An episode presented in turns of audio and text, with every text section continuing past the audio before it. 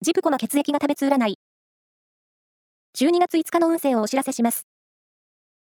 監修は、魔女のセラピー、アフロディーテの石田の M 先生です。まずは、A 型のあなた。冷静な気持ちで過ごせる日です。やり残していることを片付ける日にしましょう。ラッキーキーワードは、フルーツショップ。続いて B 型のあなた。交友関係が活発になっています。嬉しいニュースが入ってきそう。ラッキーキーワードは、チキン南蛮。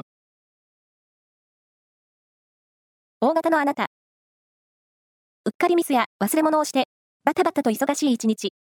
確認は念入りに。ラッキーキーワードは、エアラインバッグ。最後は AB 型のあなた。仕事に趣味に、元気に動き回れそうな一日。友達との会話も、いい刺激になりそう。